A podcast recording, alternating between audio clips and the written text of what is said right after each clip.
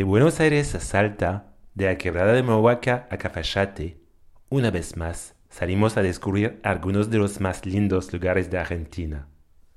Mi invitados de hoy se llaman Belén Parodi e Ignacio Artigas, y me alegro mucho de recibirlos. Queridos oyentes, bienvenidos en un puente sobre el océano.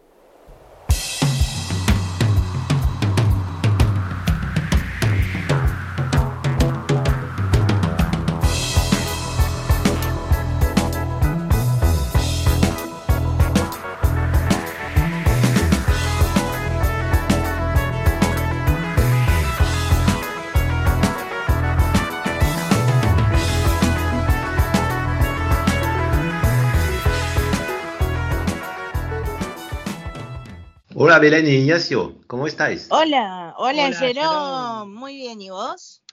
Todo bien. ¿Y ahora Bueno. dónde os encontráis?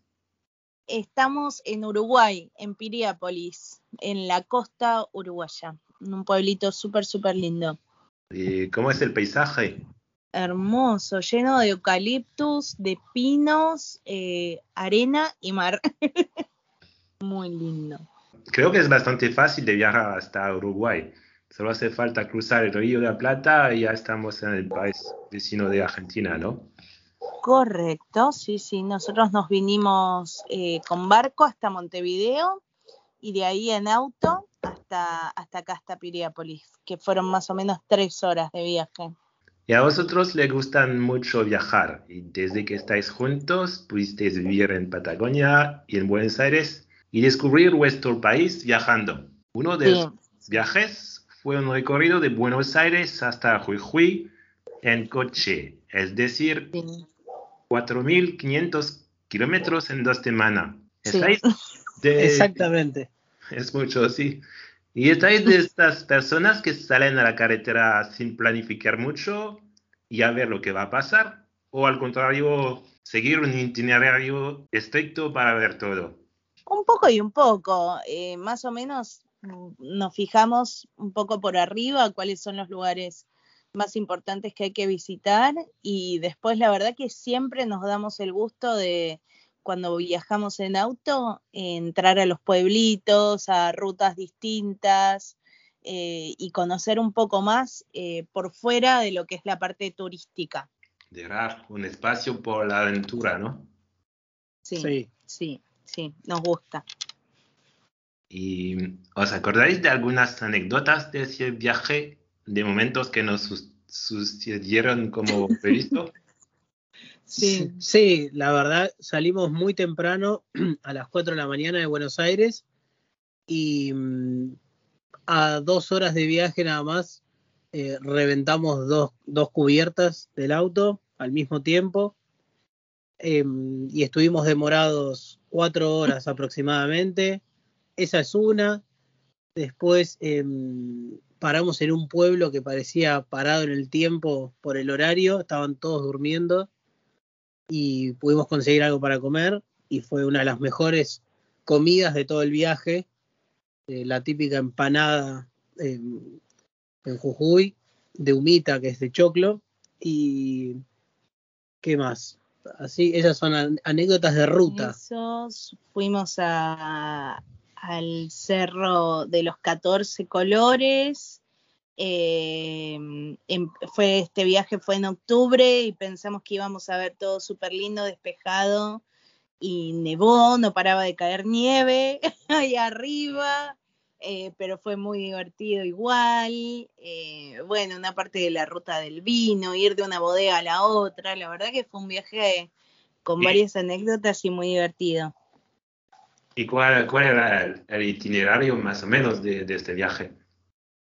Eh, bueno, era salir de, de acá, ahí nos demoramos porque pinchamos la- las gomas y dormimos en Santiago del Estero que es a mitad de camino. a mitad de camino, después seguimos, eh, pasamos por Tafí del Valle, nos metimos entre todas las montañas, pasamos por Tafí del Valle y ahí llegamos a, Cafayate. a Cafayate. Ahí estuvimos dos días y después partimos para Salta Capital y después nos quedamos el resto de las noches, que furon creo que cinco al final, en Maimara, un pueblo en Jujuy.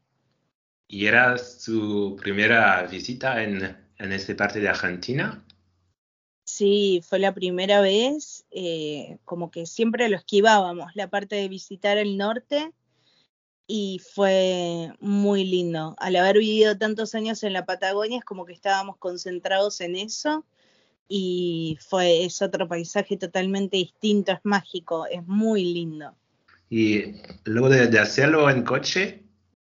Sí, bueno, yo creo que es un viaje que eh, merece la pena hacerlo en auto, porque vas atravesando, vas desde la ciudad de Buenos Aires, que es ciudad, ciudad, y de a poco vas perdiendo esa ciudad para encontrarte con los campos en Santa Fe y en Córdoba, y después te encontrás con un clima mucho más, más seco y caluroso en Santiago del Estero, y después entras, de a poco vas entrando en las montañas, porque te vas acercando a la cordillera, eh, ya en Tafí del Valle, empiezas a ver unas montañas verdes llenas de vegetación y empezás a subir en la altura y, bueno, yo creo que podés ir de esa forma, vos vas visualizando eh, la geografía de, todo el camino, de todo, de, por lo menos de esa parte de la Argentina, cómo se va disipando la ciudad y los edificios pasan a ser montañas directamente.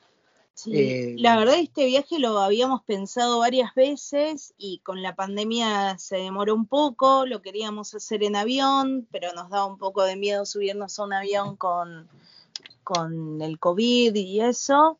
Y un día hablando con mi abuelo, que fue una cantidad de veces tremendas en auto al norte, eh, nos empezó a, a dar más ganas de ir en auto y en cuestión de tres semanas terminamos de coordinar todo y nos fuimos para allá. Sí, y la ruta es también parte del viaje. Sí, sí, sí, sí. es, Muy lindo. es lindo poder ir parando donde, como nosotros te decíamos, planificamos un poco el viaje, pero si vemos algo que nos llama la atención o un desvío que vos decís, acá puede haber algo lindo. O un restaurancito o lo que sea, vamos parando. Eso fue siempre así en cualquier lado pero ese viaje la verdad que nos dimos el gusto de poder parar donde queríamos. Y tal vez viajando en auto es más fácil de encontrar gente de... Ah, sí, sí, claro. Sí, hablábamos con mucha gente de allá, la verdad, muy lindo.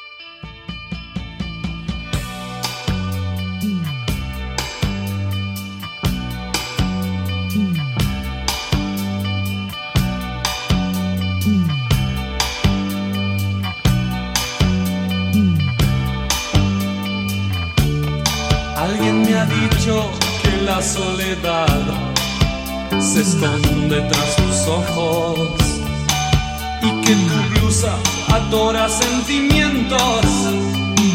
Que respiras. Tienes que comprender que no puse tus miedos. Donde están guardados y que no podré quitártelos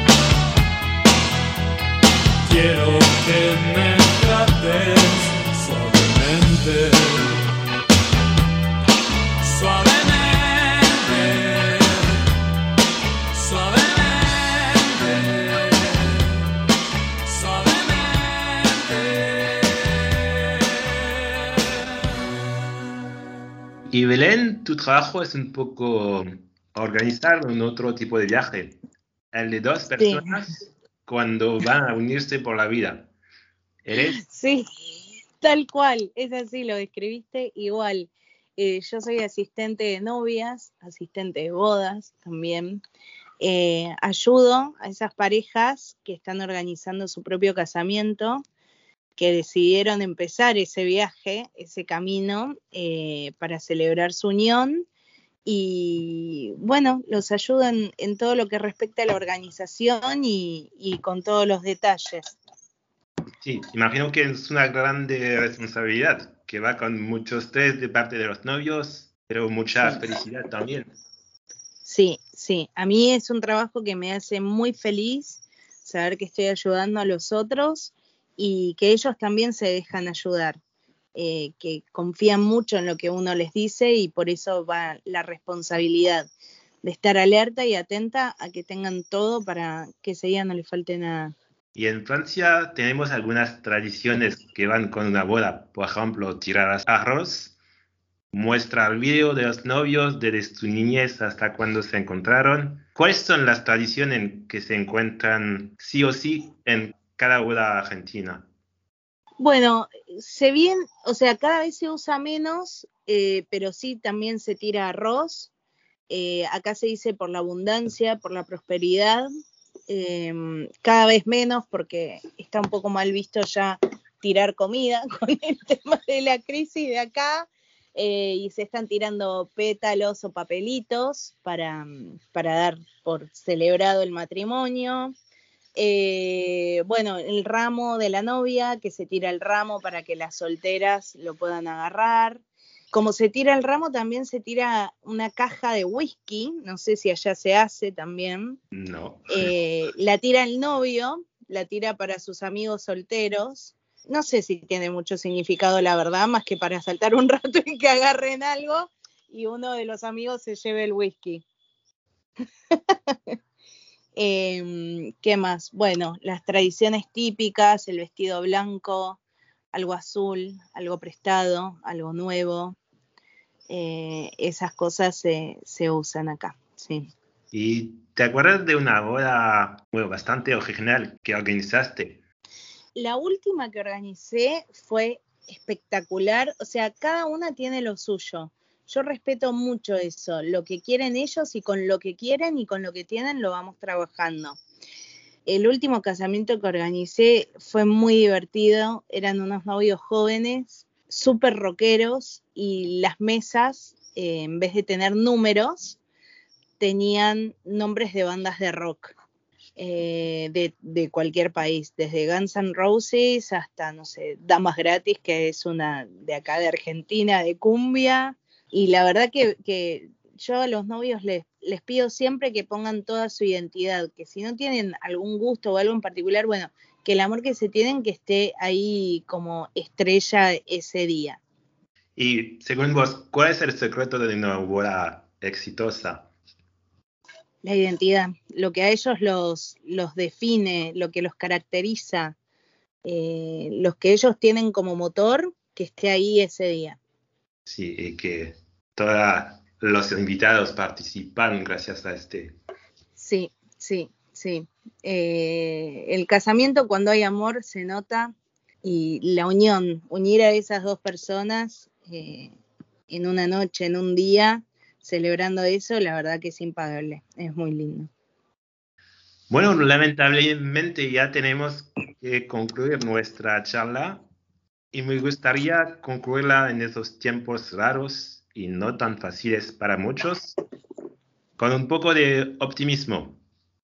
Sí. Entonces, ¿cuál sería vuestro más grande sueño por el futuro? Que se vaya la pandemia, que no haya más COVID. ¿Vos? Eh, sí, eh, yo creo que eso, eso está bueno. Eh, de a poco lo ve- vemos cómo se va disipando, pero mm, en lo personal creo que, que, que ir creciendo, trabajando en cada uno y, y crecer, aunque sea de a poquito, pero para tener un futuro mejor, para cada uno y para todos. Con más ¿no? paz y menos violencia. Bueno, me parece una manera bastante linda de, de concluir la, la charla. Bueno, Gracias. gracias. Y bueno, muchas gracias por vuestra participación en un puente sobre el océano. Gracias Gracias, a vos. gracias a vos, Jerome. Y por supuesto, os deseo lo mejor. Igualmente, igualmente. Bueno, hasta luego. Hasta luego. Chao, Jerome, Chao, gracias. Chao. Así se acabó el episodio de hoy. Hasta viernes, misma hora, mismo lugar.